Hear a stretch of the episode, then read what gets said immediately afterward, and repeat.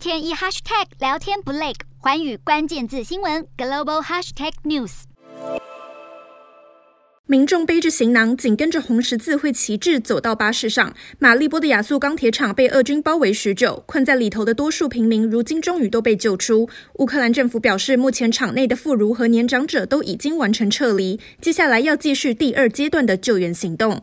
马利波市警局对媒体宣称，在疏散平民过程中没有发生任何突发事件，但这个说法和乌克兰军方有所矛盾。乌军总参谋部表示，俄罗斯部队在周六依然继续开火，猛攻钢铁厂。除此之外，美国智库也声明，俄军在另一座大城哈尔科夫持续攻击。虽然有消息指出，乌军在哈尔科夫东北部有效击退了敌方，但炮火不分敌我，都让当地民众不堪负荷。在战争延烧时，对于普丁部署核武的怀疑也时不时升高。不过，美国 CIA 局长伯恩斯在七号表示，目前没有看到确切证据能显示克里姆林宫准备要部署战术核武。